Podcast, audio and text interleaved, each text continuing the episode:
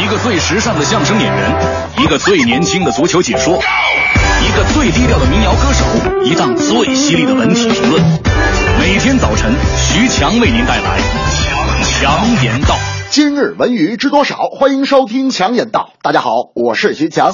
中央电视台近日发布了猴年春节晚会收视率前五名的节目，他们分别是《将军与士兵》《新春贺岁》《老兵张玉华登台的特别设计环节》歌舞类有《茉莉花》和《山水中国美》。此番以百分之三十五点六二的收视率居首位的情景剧《将军与士兵》，结合了九三阅兵和部队改革，将富国强军梦体现在了一个将军踢正步的故事中。不少网友也认为，阅兵的小片拍摄制作精美，与演播室的内景结合穿插，使阅兵练习场实景和演播室有效连接，让人看着非常有现场感。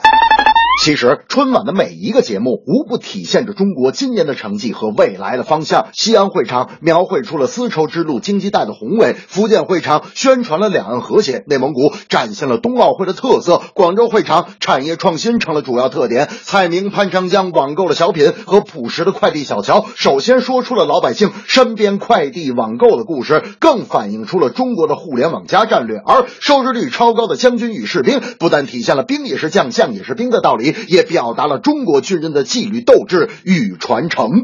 初一早晨，我去大明家拜年，看见大明正在洗裤子。我说：“大明，大过年的你洗啥裤子？”大明说：“哎呦，别提了，除夕看猴年春晚，我就拿着手机咻咻咻咻咻，我就抢红包。我说这跟洗裤子有关系吗？”大明说：“你听我说完了呀，我就咻咻咻咻咻咻出了八块八毛八。哎呀妈，给我开心的！结果因为我太开心，一屁股就坐在盖帘上了。我说这跟洗裤子有关系吗？大明说：“你听我说完了吧，关键是。”盖帘上全是刚包好的饺子呀。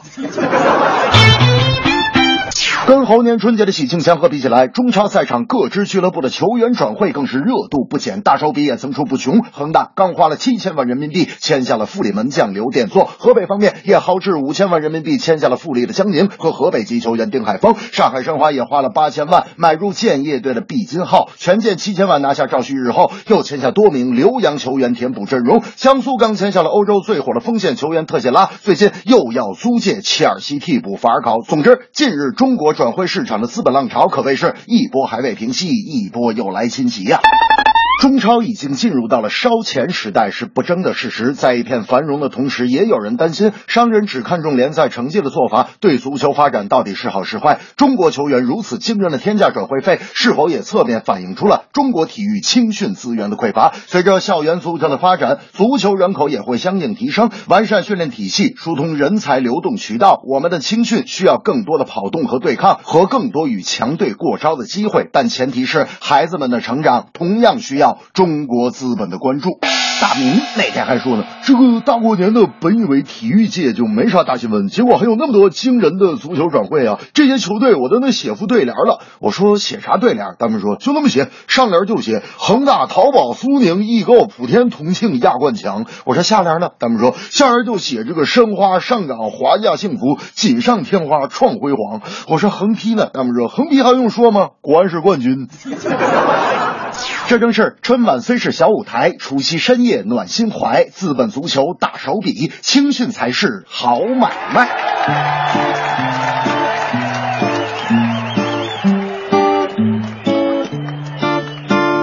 除夕你要去哪里？